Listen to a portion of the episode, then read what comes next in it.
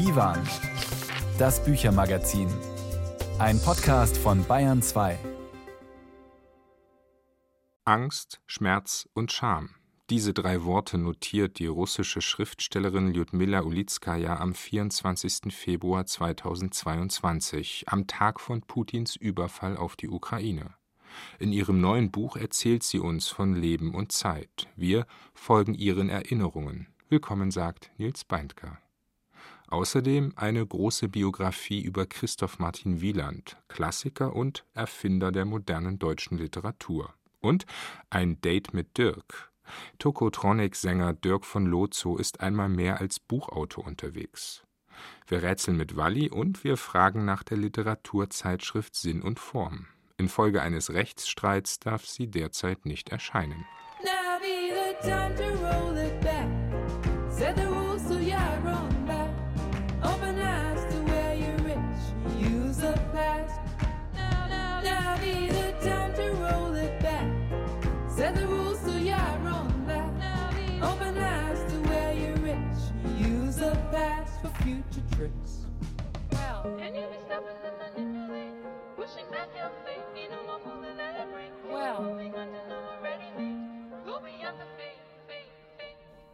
Now you're running down the path, sowing your own seeds at last, working for your own, shaping future for your home.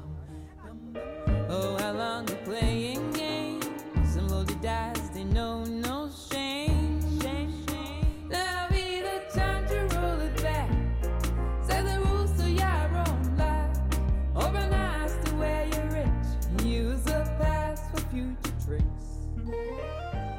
Now Be the Time, das Schweizer Elektronikduo Oi, Bayern 2 und das Büchermagazin Divan.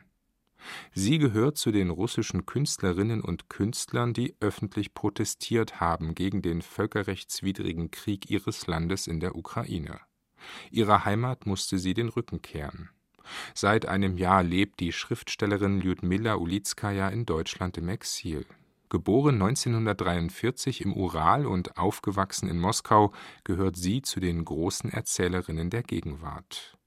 In ihrem neuen Buch Die Erinnerung nicht vergessen schreibt sie von trauriger Geschichte und von bedrückender Gegenwart. Christine Hamel Gleich zu Beginn ihres Memoirs mit dem Titel Die Erinnerung nicht vergessen stellt Ludmila Ulitskaya klar, dass man zwar Pläne schmieden und Zukunft planen kann, dass einem das Leben aber vor allem zufällt und unvorhersehbar ist. Ich wohne in Moskau in derselben Gegend, in die vor über 100 Jahren mein Großvater mit seiner jungen Ehefrau gezogen war. Damals lag der Bezirk am Stadtrand. Heute gehört er fast zum Zentrum. Ich hatte vor, bis an mein Lebensende an diesem Ort zu bleiben, aber ein Sprichwort sagt, Gott lächelt, wenn er von unseren Plänen hört. Schon immer bewies Ludmila Ulitskaya eine warmherzige Komplizenschaft mit Krux, Krise und Chaos. Вы знаете, моя первая профессия – генетика. Mein erster Beruf war Genetikerin und die Schriftstellerei ist gewissermaßen die Fortsetzung davon. Das ist auch Arbeit mit dem Menschen, mit seinen Möglichkeiten und Fähigkeiten, mit seinen wahrscheinlichen Vorzügen und mit seinen unglaublichen Untaten, mit denen wir es manchmal auch zu tun haben. Der russische Krieg gegen die Ukraine hat Ludmila Ulitskaya zusammen mit ihrem Mann entwurzelt. Seit März 2022 leben die beiden im Berliner Exil. Die Sehnsucht nach Hause Russland groß. Das facettenreiche Leben der Schriftstellerin ist eng mit Moskau verbunden. Das erste Zuhause, schreibt sie in der Geschichte Mein Name, war die herrschaftliche, aber verdichtete Wohnung der Großmutter. Uplotnenie, Verdichtung nannten die Sowjets das Zusammenleben mit Fremden in einer Wohnung. Küche und Bad wurden geteilt. Der Krieg war zu Ende, die Menschen froh, den Alltagsgeschäften nachgehen zu können, die Uhren gingen langsamer, Familientrubel, Feste zu Pessach und Neujahr, Kinder wurden geboren. Ludmila Ulitskaya erzählt davon in einem warmen, bergenden Erzählstrom. Ohne Satzzeichen kommt er der Mündlichkeit sehr nah. Heute Nacht der Entschluss, ohne Punkt und Komma zu schreiben. Und keine Chronologie, die ist endgültig vorbei. Das Leben ist wie ein runder See, dessen Ufer alle gleichzeitig zu sehen sind. entsprechend lose verstreut auch die Erinnerungsfragmente. Mal umkreist Ulitzkaja die Geographie der Kindheit, oft buchstabiert sie das Alter und die damit verbundene Angst vor Gedächtnisverlust durch. Mal entdeckt sie den Körper oder erinnert die erste Liebe, mit der prompt der Verrat einhergeht. Oder sie vergegenwärtigt Flicken, ein Kapitel, das zu den originellsten des Buches gehört. Flicken, schreibt sie, waren ein wesentliches Merkmal unseres sowjetischen Daseins, denn sowohl das Leben als auch die marxistisch-leninistische Wahrheit prägten Reste und Flicken vergangener Zeiten. Immer geht es Ludmila Ulitskaya darum, den verstreuten, oft von Melancholie durchzogenen Lebensaugenblicken etwas Unausweichliches, Gültiges zu entlocken. Neben den wohldosierten, niemals seelenentblößenden Erinnerungen sind auch Vorträge, Zeitungsartikel und politische Essays in die Erinnerung nicht vergessen eingegangen. Am 24. Februar 2022, dem Tag des russischen Überfalls auf die gesamte Ukraine, schreibt sie Schmerz, Angst und Scham. Das sind die Gefühle am heutigen Tag. Schmerz, weil der Krieg Lebendiges trifft. Das Gras und die Bäume, die Tiere und ihre Nachkommen, die Menschen und ihre Kinder. Angst, weil unser aller biologischer Instinkt auf die Erhaltung unseres Lebens und des Lebens unserer Nachkommen gerichtet ist. Scham, weil offensichtlich ist, dass die Regierung unseres Landes die Verantwortung trägt für diese Situation, die großes Unglück über die gesamte Menschheit bringen könnte.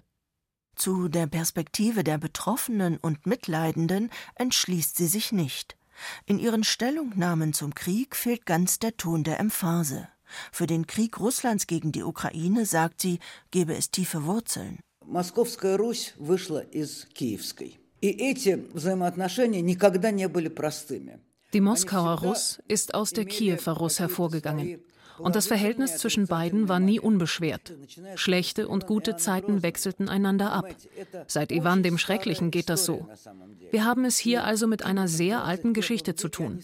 Ausgerechnet im 21. Jahrhundert ploppen die Widersprüche wieder auf. Heute ist die Zeit für Imperien vorbei. Und das ist für die Ukraine eine große Herausforderung. Sie kann und muss sich als unabhängiger Staat behaupten. Eine große Aufgabe, denn die Ukraine war in vielem abhängig von Russland. Außerdem kenne ich keine russische Familie, die nicht ukrainische Verwandte hätte. Wir sind Blutsverwandte. Meine Großväter sind beide aus Kiew. Кстати, оба мои деда, вот их фотографии, они оба из Киева.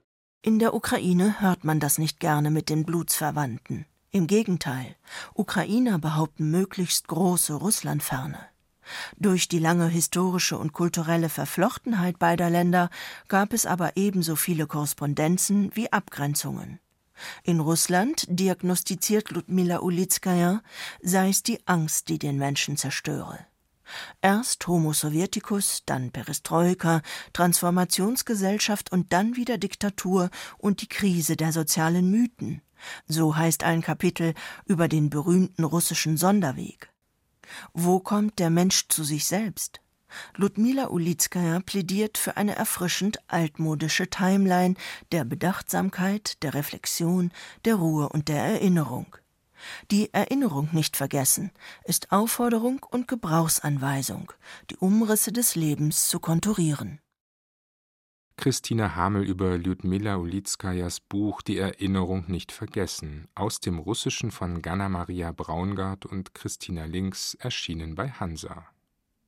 Die Weimarer Klassik hätte es ohne ihn vermutlich nicht gegeben. Christoph Martin Wieland hat die kleine thüringische Residenzstadt zu einem geistigen und kulturellen Zentrum Europas gemacht. Trotzdem hat man ihn im Lauf der Zeit aus dem Blickfeld verloren und sich allein auf das Zweigestirn auf Goethe und Schiller beschränkt. Der Hamburger Publizist und Literaturwissenschaftler Jan Philipp Remzma engagiert sich seit Jahrzehnten für eine Wiederentdeckung von Wielands Literatur. Er hat Neuausgaben seiner Werke ermöglicht und dafür Sorge getragen, dass das alte Landgut in Ossmannstedt bei Weimar Museum und Forschungsstätte werden konnte. Und jetzt hat Jan Philipp Remzma eine Biografie Christoph Martin Wielands veröffentlicht. Ein Lebenswerk. Wir hatten Gelegenheit zum Gespräch über einen Erfinder der modernen Literatur. Am Anfang stand die Frage an Jan Philipp Remzma, was macht diesen Dichter, Übersetzer und Publizisten so wichtig für Sie? Nun, solche Dinge geschehen in einem Leben und ich mag es ganz gerne, Sachen zu Ende zu bringen.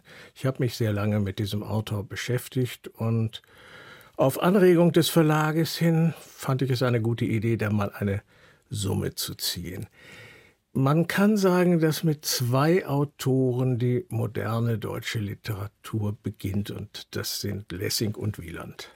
Herr Remsmar, ich weiß recht gut, dass ich etwas bin und unter uns gesagt, ich bin sogar überzeugt, dass ich da, wo ich stehe, ganz allein stehe und niemand unter den Völkern mit mir ist noch war. Das schrieb Wieland im August 1808 an Vollrat Friedrich Karl Ludwig zu Solms-Rödelheim, den Schwiegersohn der Frau, mit der Wieland in den letzten Lebensjahren eine Liebe in Briefen führte. Ein kühner Blick merken Sie zu diesem Satz an und zeigen Wielands Weg in die Literatur. Vielleicht müssen wir hier noch einmal betonen, er war in der Tat einer, der ganz allein stand und der etwas war, wie Sie schon gesagt haben, er war mit Lessing einer der beiden Erfinder der modernen deutschen Literatur. War das seinerzeit bewusst anders als im 19. Jahrhundert, anders als heute?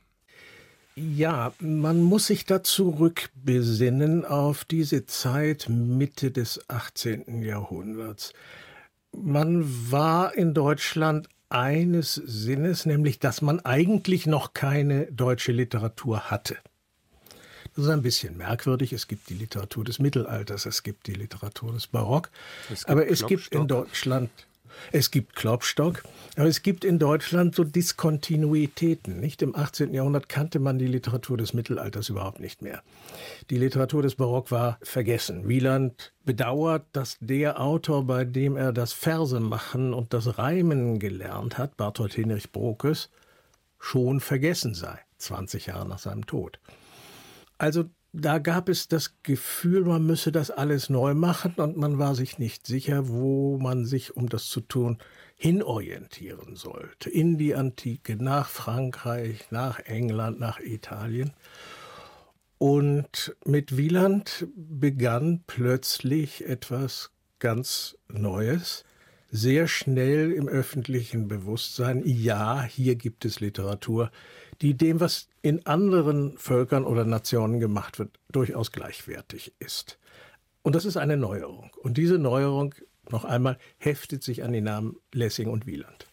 Wielands unterschiedliche Formen des Schreibens, hier die Dichtung, die unterschiedlichen Genres, dort die Übersetzung, da die Publizistik, aber ebenso auch das Nachdenken über philosophische Fragen. All diese Formen finden großen Raum in ihrer Biografie, Jan Philipp Remsmar. Immer wieder lenken sie dabei auch unsere Blicke auf kleine Texte, etwa auf Araspis und Panthea, eine Geschichte in Dialogen nach Xenophon. Und eben lenken sie die Blicke auf eine Dichtung, die in ihren Augen revolutionär neu war für die deutsche Literatur. Da würde ich gerne noch nachfragen, inwiefern. Er behandelt, wenn Sie jetzt dieses Araspis und Panthea ansprechen, wirklich ein relativ frühes Werk, einfach Fragen der Moral und der Erotik in einer Weise, die sich vollkommen frei macht von moralischen Vorgaben, sondern er stellt die Frage, was passiert, wenn jemand in, heute würden wir sagen, Wertekonflikte gerät?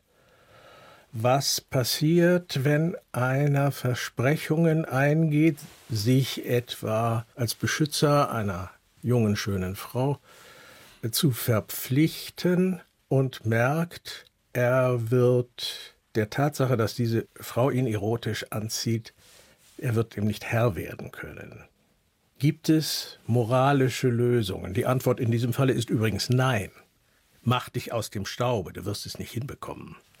Aber so entwirft Wieland immer wieder auch in späteren Stücken moralische Kasuistiken, indem er sagt, eine allgemeine Regel gibt es nicht, unter die jeder Einzelfall passt. Man muss ihn durchdenken. Und das passiert in diesem Stück, aber das passiert auch in einer Reihe von späteren Arbeiten bis in die großen Romane hinein, die er dann anderswo schreibt, in Biberach und in Weimar und Osmanstedt. Und dieses Denken ist dann folglich auch das Neue, ja, dieses Denken in der Sprache. Ja, dieses Denken, naja, Denken in der Sprache, wir denken in dem Augenblick, wo wir uns äußern, immer in der Sprache. Aber dieses Denken in, auch in Rollen, die gegeneinander stehen können, die gezeigt werden müssen in ihrem eigenen Recht. Später, als er über die französische Revolution schreibt, er ist ja unter anderem politischer Journalist gewesen, Herausgeber einer literarisch-politischen Zeitschrift, der Deutsche Merkur, da schreibt er über die französische Revolution in Gesprächsform.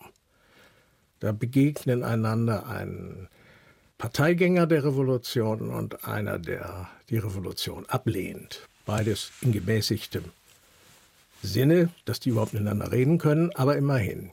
Und die sprechen dann eine, zwei Stunden miteinander und gehen wieder auseinander und sind nicht im Konsens. Aber sie sind beide dadurch, dass sie dem anderen zugehört haben, klüger geworden. Und das ist übrigens eine Art und Weise, wie Wieland demonstrierte, was für ihn Aufklärung war. Im Gespräch miteinander klüger werden. Und gleichzeitig etwas, was uns ja heute in unserer dauererregten, dauerbefeuerten, vielgestaltigen Öffentlichkeit mit allen möglichen Debatten ja doch auch durchaus Anlass geben würde zum Rückblick und zur Besinnung darauf. Auch das, aber in jeder Zeit. Unbedingt. Was diese frühen Texte ja schon zeigen auch, dass die Antike ein großer Bezugspunkt für ihn war, gewesen ist, wurde. Dieses Interesse an der Antike durchzieht das gesamte Leben. Was macht diese Zeit so unendlich produktiv und ja spannend für ihn? Nun ist er da ja nicht der Einzige. Das war ein gewisser Konsens, dass dort in der Antike, in der griechischen wie in der römischen, im Grunde Muster durchgespielt werden, in denen wir unsere Gegenwart wiedererkennen können. Er sieht die französische Revolution an und sieht, da passiert etwas, das man schon kennen kann in seiner Dynamik, wenn er auch gleichzeitig immer einräumt, das, was da in Paris passiert, ist historisch wirklich neu. Aber man kann vergleichen und man kann sehen, wie Ähnliches schon einmal passiert ist. Der Unterschied von Wieland zu seinen Zeitgenossen, die oft ähnlich gedacht haben, ist, dass er sich sehr gut auskannte dort. Er ist neben allem, was er sonst noch war, ein exzellenter Altphilologe gewesen und Althistoriker. Sein letztes Werk ist die Übersetzung sämtlicher Briefe Ciceros und ihre Kommentierung. Und das ist eine Studie über die letzten Jahre der Römischen Republik, die Althistoriker heute noch angucken und interessant finden. Jan Philipp Remsmar, Sie erzählen die Geschichte von Wielands Leben aus der Zeit heraus, eben in einer anderen Perspektive als der, die dann im 19. Jahrhundert bestimmend wurde. Wir folgen ihm und ihnen lesend durch die Zeit, wir folgen seinem Schreiben, seinen Beziehungen, erfahren etwa, wie ihm Julie Bondelli ein Lebensbuch empfahl, Lawrence Stearns Tristram Shandy und so vieles mehr. Warum geriet er, der von sich sagte, er sei etwas, dann so schnell ins Abseits der Literaturgeschichte? Warum hat man sich so schwer getan mit ihm und ihn zum Außenseiter erklärt?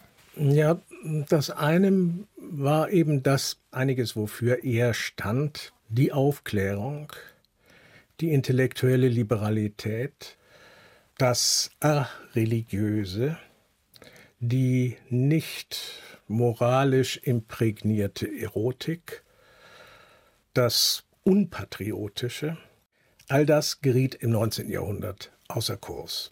Und Dazu kam, dass das 19. Jahrhundert in seiner Literaturwahrnehmung sich anlehnte an die Idee der Geschichtsphilosophie, dass also der Geschichtsablauf nicht etwas ist, was sich ereignet, sondern was einem verborgenen Plan hinter den Kulissen folgt.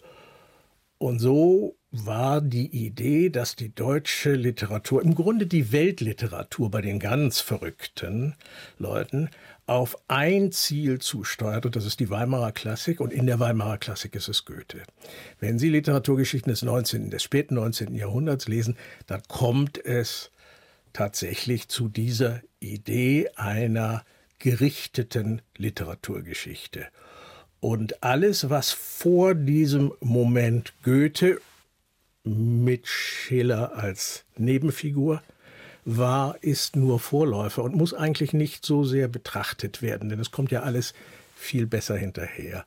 Und was nach ihm kommt, ist nur interessant als Abweichung. Das ist das grobe Schema, was sich im 19. Jahrhundert etabliert, und da fiel Wieland weg. Er war der bloße Vorläufer und dann gleichzeitig derjenige, den man aus weltanschaulichen Gründen einfach nicht mehr mochte. Sie zeigen nun, Wielands Werk war singulär in seiner Epoche.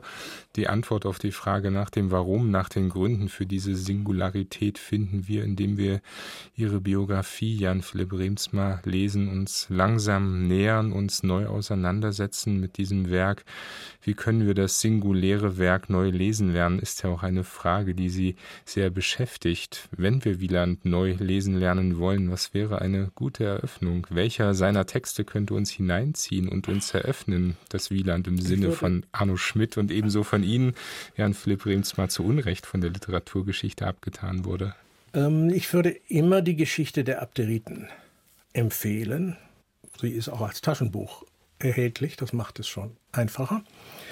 Ein Roman, der in einem antiken Stadtstaat spielt, aber die Probleme demokratischer, moderner Politik auf satirische Weise abhandelt. Ein sehr unterhaltsamer, aber eben eminent kluger und politisch kluger Roman. Und dann komme ich nicht darum herum, den Roman Aristipp und einige seiner Zeitgenossen zu empfehlen. Ein sehr umfangreiches Buch, aber eine sehr auch unterhaltsame, aber vor allen Dingen intellektuell sehr reizvolle Lektüre, aus der man sehr viel lernen kann, aber das ist ja oft ein, eine Charakteristik, die so ein bisschen abschreckt. Es ist ein sehr unterhaltsamer Roman. Ich kann ihn nur jedem ans Herz legen. Zu Gast auf dem Divan Jan Philipp Remzmar. Seine große Biografie Christoph Martin Wieland, der Erfinder der modernen deutschen Literatur, ist bei CH Beck erschienen und nominiert für den Preis der Leipziger Buchmesse. Im Mai ist Jan Philipp Remzmar zu Gast im Münchner Literaturhaus. Herr Remzmar, vielen Dank für Ihre Zeit und das Gespräch. Ich danke Ihnen, Herr Bandker.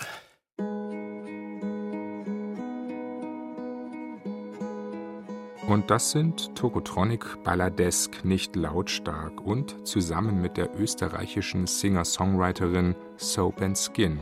Ich tauche auf. Ich tauche aus dem Wasser auf, wie aus einem tiefen Schlund. Wohl auch deshalb ist mein Mund fest zugepresst.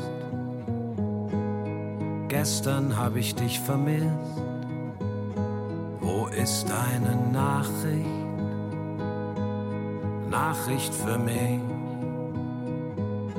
so denke ich dich. Ich habe dich noch nie gesehen, oben bei den Lebewesen. Hier bist du nie gewesen, nur gelesen habe ich von dir. Auch manches Lied ist dir gewidmet. Entschuldigung, du weißt, ich muss jetzt gehen. Ich kann nur eine Viertelstunde im Schlund überstehen. Ich tauche auf. Ein Song vom jüngsten Tokotronic-Album Nie wieder Krieg, erschienen im vergangenen Jahr. Jetzt ist Sänger und Gitarrist Dirk von Lozo einmal mehr als Buchautor aufgetaucht und hat unter dem gleichen Titel eben Ich tauche auf eine kleine persönliche Chronik veröffentlicht. Sie führt zurück in die Zeit der Pandemie, in der auch das kulturelle Leben weitgehend stillstand und Tokotronic keine Konzerte geben durften, keine lauten Gitarren, kein Let There Be Rock und kein Freiburg. Markus Meyer hat beim Auftauchen zugesehen. Es ist ein besonderes Jahr, das Dirk von Lozo in seinem Tagebuch Ich tauche auf beschreibt. In mehrfacher Hinsicht. Von März 2020 bis März 2021 reichen die Aufzeichnungen. Abgebildet wird die Hochphase der dekameronischen Corona-Zeit, wie es im Memoir heißt, als die Lockdown-Bestimmungen das Leben in einem unbekannten Ausmaß einschränken. Betroffen davon ist auch der Autor und Songschreiber. Er feiert in diesem Zeitraum seinen 50. Geburtstag und veröffentlicht mit Tokotronic, seiner Band, das 13. Studioalbum Nie wieder Krieg. Darauf übrigens auch die Ballade Ich tauche auf. Das sind die wichtigsten äußeren Rahmendaten. Wie alle anderen Menschen muss sich auch der Tagebuchschreiber neu orientieren, sich abfinden mit Stillstand, Unsicherheit und weitgehender Abkapselung. Später fahre ich mit dem Fahrrad ins Studio nach Kreuzberg. In den Baumwipfeln über dem verlassenen Spielplatz an der Palisadenstraße singen Vögel. Rentner mit Mundschutz kommen mit schweren Einkaufstüten aus dem Edeka. Ich biege nach links in Richtung Berghain ab. Eine verwaiste Festung, die in der Mittagssonne glänzt. Vereinzelt sitzen Punker auf den Bänken und im Gestrüpp am S-Bahndamm, sonnen sich und trinken Bier. Verirrte Gestalten in langen Ledermänteln trotten mit hängenden Schultern, wie geschlagene Landsknechte auf dem Rückzug nach dem Dreißigjährigen Krieg.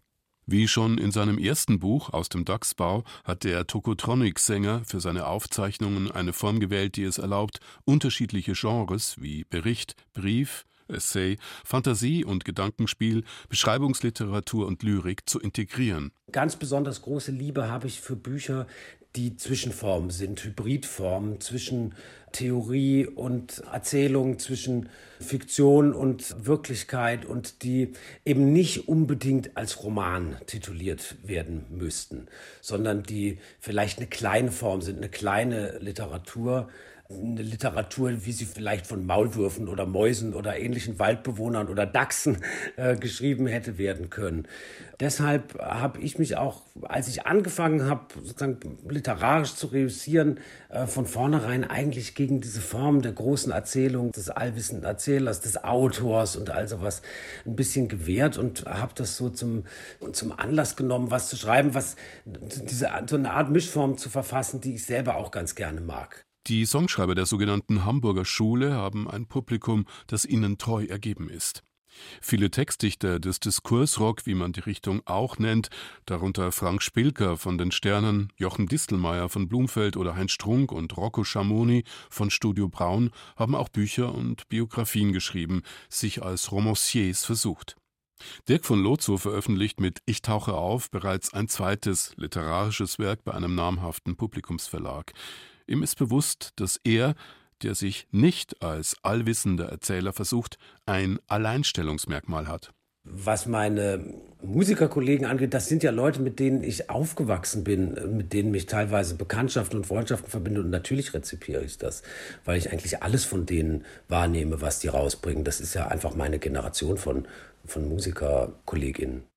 Was gebe ich von mir preis? Was verberge ich vor dem Publikum? Die Kernfragen der Autobiografie hat sich auch Dirk von Loh zugestellt und entschieden, das Thema Sexualität auszugrenzen.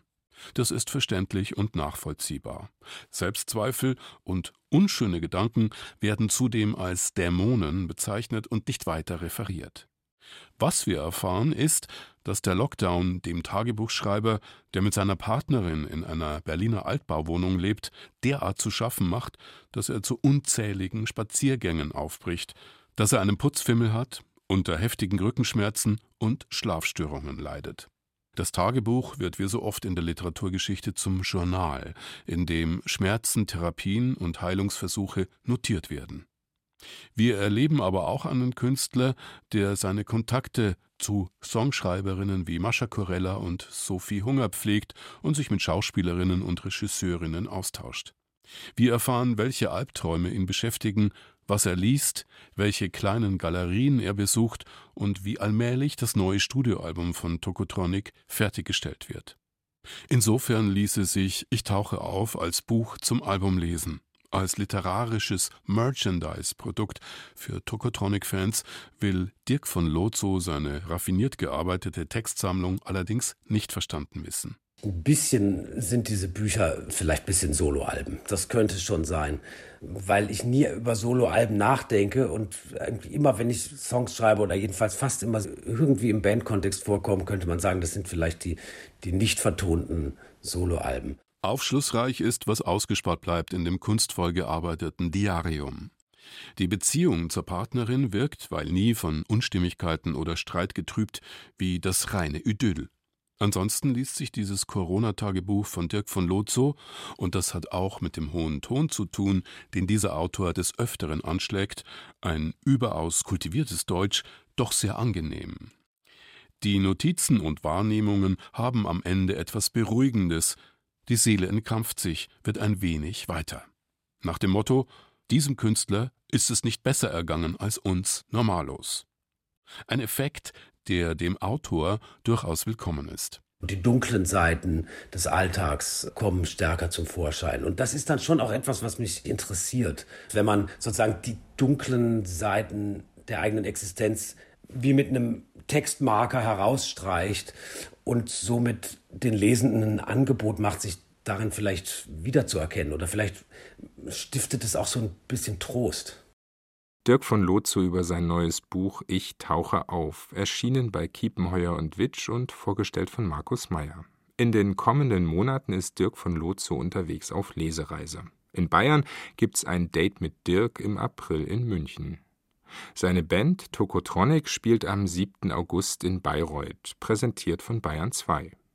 Die Zeit der Pandemie war die eines Rückzugs in die Innenräume. In diese, in diverse Wohnungen führt auch ein neues Hörbuch. Bin nebenan heißt es und versammelt Monologe für zu Hause. Die Geschichten über Menschen und ihre Wohnungseinrichtungen hat die aus Ingolstadt stammende Autorin und Regisseurin Ingrid Lausund gesammelt. Bernhard Jugel hört sich durch verschiedene Wohnungen. Jeder der Monologe dieses Hörbuchs beginnt mit einer Wohnungsklingel. Und jede Klingel klingelt anders. Das ist das erste Indiz für die Sorgfalt, mit der bei der Produktion dieses Hörbuchs gearbeitet wurde. Die zweite ist die exzellente Auswahl der Schauspielerinnen und Schauspieler, die Ingrid Lausunds Texte nicht lesen, sondern spielen. Diese, wie es im Klappentext des Hörbuchs heißt, zwölf Episoden über Menschen und ihre Einrichtungsversuche. Ich öffne den nächsten Umzugskarton Geschirr und Gläser. Genau das Unspektakuläre dieser Wohnung fühlt sich gut an. Genau das Konfektionierte, Serielle eben, hat etwas angenehm Entspanntes. Hat die ästhetische Gelassenheit des Funktionalen. Das nicht besonders sein will, sondern durchschnittlich. Normal. Hinter der Normalität, in diesem Fall eines Plattenbaus, lauern allerdings Abgründe und Traumata. Die erwähnten Einrichtungsversuche beziehen sich also nicht nur auf Wohnungseinrichtungen, sondern auch auf das Zurechtkommen mit der eigenen Lebensgeschichte. Diese Monologe sind in Wahrheit Psychogramme, etwa eines durchaus erfolgreichen Durchschnittstypen, der beim Gang durch ein Möbelhaus ständig mit der eigenen Durchschnittlichkeit hadert und der davon, dass die ausgestellten Möbel perfekt auf seinen Geschmack zugeschnitten sind, gleichzeitig angezogen und abgestoßen wird. Dieses Scheißding glotzt mich an und sagt: Hallo, kauf mich, ich bin nur für dich gemacht, ich bin so individuell. Draufpissen sollte man. Hier, jetzt, Hosen runter, einfach draufgepisst. Das wäre mal wirklich individuell. Das mache ich aber nicht. Natürlich nicht. Ich stehe da, ich hasse den Beistelltisch und natürlich steht er schon lang bei mir zu Hause. Tatortreiniger Darsteller Bjarne Mädel hat dieses Hörbuchprojekt angeregt, hat Regie geführt und prominente Kolleginnen und Kollegen ins Studio gebeten: Sophie Reuss, Fritzi Haberland, Matthias Brandt. Lina Beckmann etwa spielt die Frau, die im Plattenbau ihre Umzugskartons auspackt. Bastian Pastewka den passiv-aggressiven Durchschnittstypen im Möbelhaus und André Jung gestaltet den schwierigsten der Monologe, einen Akademiker an der Schwelle zur Psychose, der statt in der Uni im Kaufhaus landet und dem mit der Orientierung auch die Sprache abhanden kommt. Nein, raus hier, weg aus dem Kopf, ich kann hier nicht. Bleibende Schäden fangen dich. Klopp, bin ich bekloppt? Unterbrecht der Kontakt der Connect mit Nervensynap cerebrale äh, Kont Syp Text Ose Syn Text äh, Brit äh, Synapte Synap Sub Syntax Symplosium, zu dem ich Sie herzlich begrüße, meine Damen und Herren. Wo ist mein Platz im Leben? Was will ich wirklich? Wie finde ich die Balance zwischen eigenen Bedürfnissen und den Ansprüchen anderer? Solche Fragen werden von Ingrid Lausund verhandelt in dem bei Speak Low erschienenen Hörbuch Bin nebenan Monologe für zu Hause. Es ist, man kann es nicht anders sagen, großes Hörkino, das allerdings auch für Menschen, die Bücher lieber lesen, statt sie zu hören, den passenden Rat parat hat.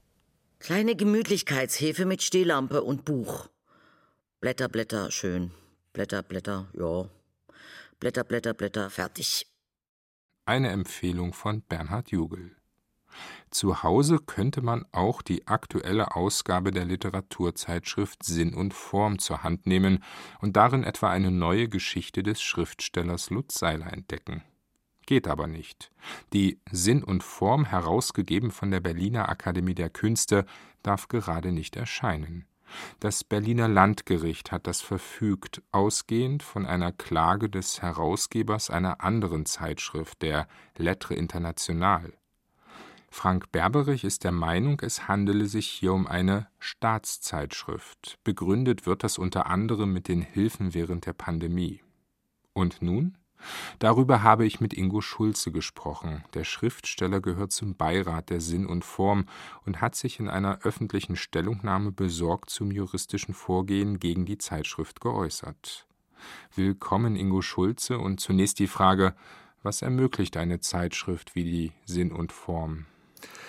Das ist sicherlich sehr verschieden, je nach Leserin und Leser. Ich habe Sinn und Form seit 1985 abonniert und das war in der DDR nicht ganz einfach, die zu bekommen, weil da hat man erst mal warten müssen, bis man äh, sozusagen in den Kreis der Abonnenten aufgenommen wurde. Zeitschriften sind ja seismografischer eigentlich als Bücher noch. Also das Dinge, die vielleicht in eins, zwei, drei Jahren gewisse Bedeutung haben, dort schon mal getestet werden, also zumindest literarische Arbeiten. Und äh, es ist eine Verständigung der Gesellschaft. Sicherlich, also jedes Presseorgan ist eine Verständigung untereinander, aber in dem Falle über Literatur, über die Beziehung der Literatur, also Gespräche mit mit Schriftstellern. Es ist eine Hilfe, sich zurechtzufinden in der Welt und insbesondere eben in der literarischen Welt. Zur DDR-Vergangenheit gleich noch mehr, noch einmal ganz allgemein gefragt, könnte es eine solche Zeitschrift, ja auch mit einem überschaubaren Leserkreis, aber doch mit großer Bedeutung, ohne staatliche Unterstützung heutzutage überhaupt geben? Das kommt auf die Entwicklung so einer Zeitschrift an. Es ist, glaube ich, wenn man sich anschaut, was wir an Kulturerzeugnissen haben, also ob das jetzt Zeitschriften sind, ob das Museen sind, ob das Theateraufführungen und so weiter, da ist ja ganz selten etwas, was ohne staatliche Subventionen auskommt. Und bei einer Zeitschrift ist das in aller Regel auch der Fall. Sie werden von Verlagen finanziert oder eben über Institutionen, in dem Fall eben über die Akademie der Künste und auch andere Zeitschriften, die jetzt keiner Institution angehören oder von ihr herausgegeben werden, bekommen Fördergelder, das sicherlich nicht kontinuierlich, aber eben doch in gewissen Abständen äh, suchen sie nach Fördermöglichkeiten, weil das in, in seltensten Fällen über den Anzeigenmarkt und vor allem über den Verkauf kaum zu decken ist. Aber kann man sie überhaupt als eine Staatszeitschrift bezeichnen? Naja, das ist natürlich Blödsinn. Also jedenfalls ist Sinn und Form keine Staatszeitschrift. Sie wird über die Akademie der Künste finanziert, aber auch da gibt es eine ganz klare Trennung. Also die Redaktion oder der Leiter der Redaktion, das bestimmen schon die, was da hineinkommt. Und das kann ich sagen, weil ich war sechs Jahre lang der sogenannte Direktor der Sektion Literatur und das ist immer klargestellt worden, dass die Redaktion unabhängig ist und jetzt nicht so ein Begleitschiff für die Akademie, was aber nicht heißt, dass es so vollkommen die Akademie aus dem Blick lässt. Also die Nummer, die jetzt da vor Gericht verhandelt wird, das war die erste Ausgabe von 2022, da ist unter anderem von mir ein Essay über Franz Fühmann drin und darüber haben wir diskutiert über Fühmann. Das war zu seinem 100. Geburtstag. Also das sind dann Dinge, wo das sicherlich sich ergänzt, aber jetzt weiß Gott, wird da nicht vorgeschrieben, jetzt müsst ihr da was machen und weil wir da eine Veranstaltung haben. Ingo Schulze, die Sinn und Form gibt es seit 1949. Von Anfang an wurde sie herausgegeben von der Berliner Akademie der Künste. Wir sprechen sicher über eine Zeitschrift mit einer gewiss überschaubaren Auflage. Das gilt für ganz viele Literaturzeitschriften, aber gleichzeitig sprechen wir auch über eine Zeitschrift mit einer großen Geschichte und ebenso mit einer großen kulturellen Bedeutung. Heute ist die Sinn und Form unter anderem ein Forum der europäischen Literatur. In der DDR war sie immer wieder auch ein Forum für freieres Denken. Inwiefern? Die Zeitschrift, die eben 49 begründet wurde, hat bis 62 Peter Huchel als Chefredakteur gehabt. Also begründet wurde sie von Johannes R. Becher und Paul Wiedler. Wiedler ist ein Schriftsteller, der schon 1949 gestorben ist. Also bis 62 hat Peter Huchel die Sicht dieser Zeitung geprägt und das war gerade in dieser Zeit des sehr kalten Krieges in den 50er Jahren doch offenbar immer eine Möglichkeit, etwas zu bringen. Also zum Beispiel jemand äh, wie Johannes Bobrowski hat da seine ersten Gedichte publiziert gesehen und andere auch. Gerade in den 80er Jahren, das kann ich dann so ein bisschen selbst beurteilen, war das ja, also wenn irgendwo was erschien, was den Kreis verschob des Diskutierbaren, was ihn geweitet hat, dann war das in Sinn und Form. Und das ging in jede Richtung. Also das, ob das jetzt Heiner Müller war oder auch jemand wie Daniel Granin. Ich weiß noch einen Aufsatz von ihm oder Essay über Barmherzigkeit. Das war so zweite Hälfte 80er Jahre. Das hat also regelrecht gesellschaftliche Wellen geschlagen, weil das so ein Begriff war, der überhaupt nicht im öffentlichen Diskussion vorhanden war. Und äh, wenn man sich dann die 90er anschaut, ich weiß, dass ich das erste Mal von Imre Tertes etwas in Sinn und Form gelesen habe. Er hat da sehr regelmäßig publiziert. Also das sind sehr, sehr viele Dinge, die, die ich dort das erste Mal gelesen habe und viele andere Leserinnen und Leser auch. Der Lettre-Herausgeber geht gegen etliche Kulturzeitschriften juristisch vor.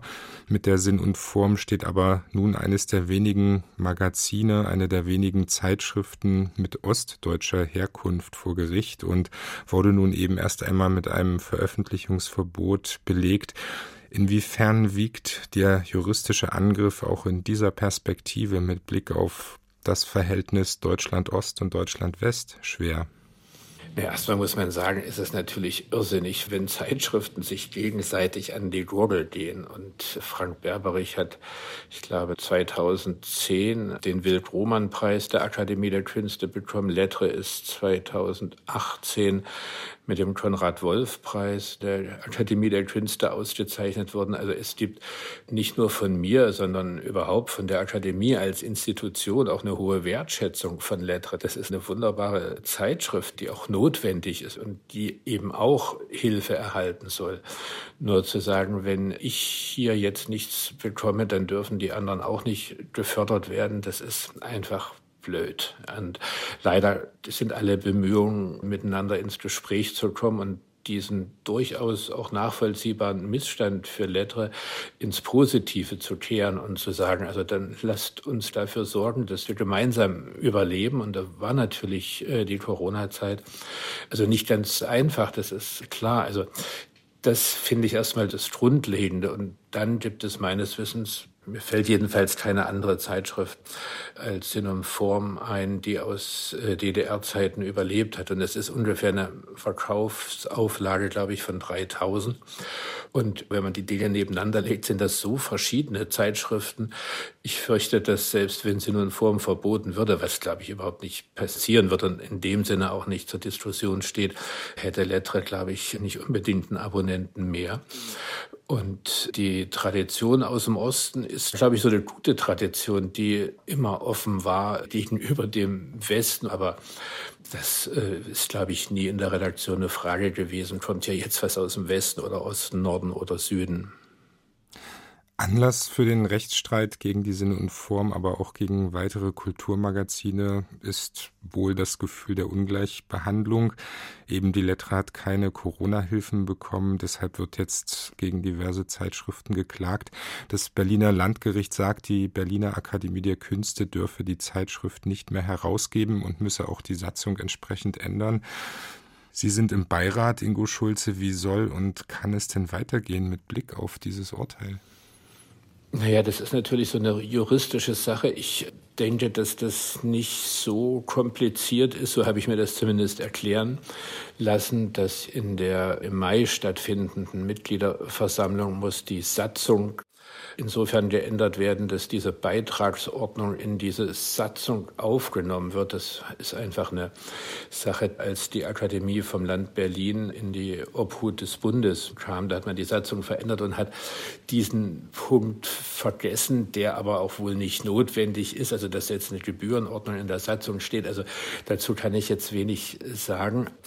Der juristische Streit geht darum, ob das eine Kostendeckung ist oder eine vollständige Kostendeckung. Und wenn eine vollständige Kostendeckung verlangt werden würde, das wäre natürlich so gut wie unmöglich.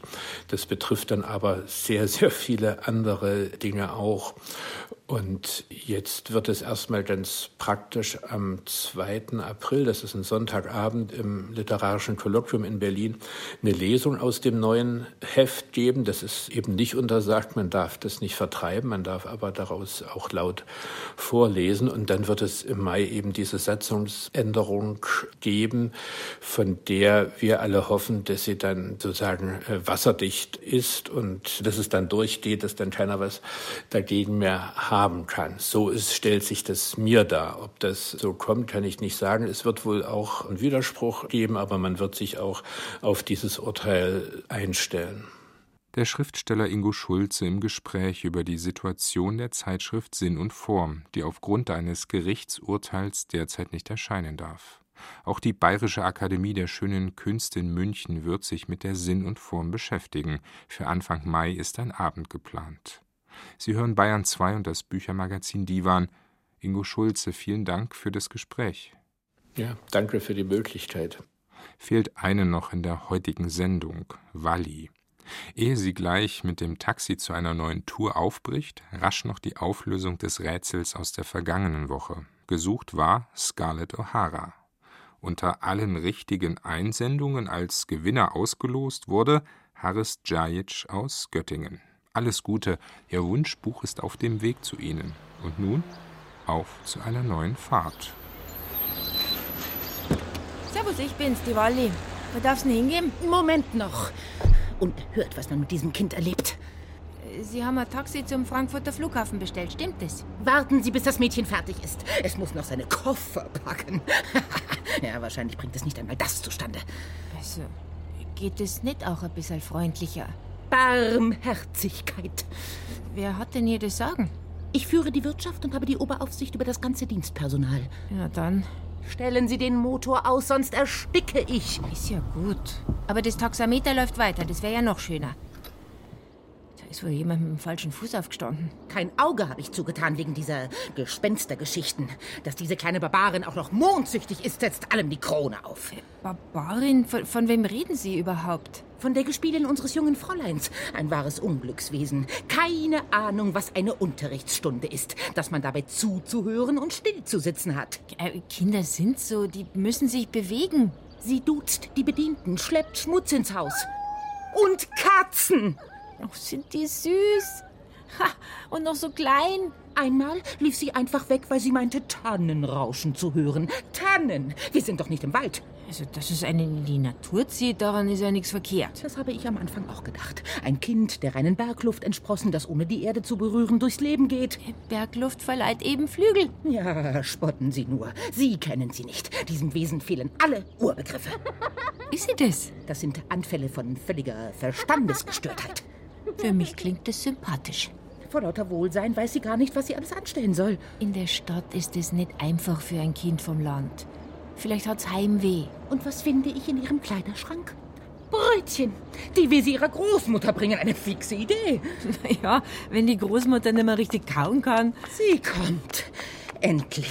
Wie lange hätte ich mir das Gezitter nicht mehr angehört? Wie? Das. Das soll alles mit auf die Reise? Oh. Kleider, Schürzen, Tücher, Nähzeug und dieses alte rote Tuch? Also solches Zeug brauchst du doch überhaupt nicht. Passt doch locker in meinen Kofferraum. Rein damit. Barmherzigkeit. Und wer saß heute im Taxi von Walli? Schreiben Sie uns die Lösung und den Titel Ihres Wunschbuchs aus dieser Sendung an die Adresse Bayerischer Rundfunk, Divan 81011 München oder per Mail an divan.bayern2.de. Nils Beindker verabschiedet sich im Namen des Teams. Eine gute Zeit.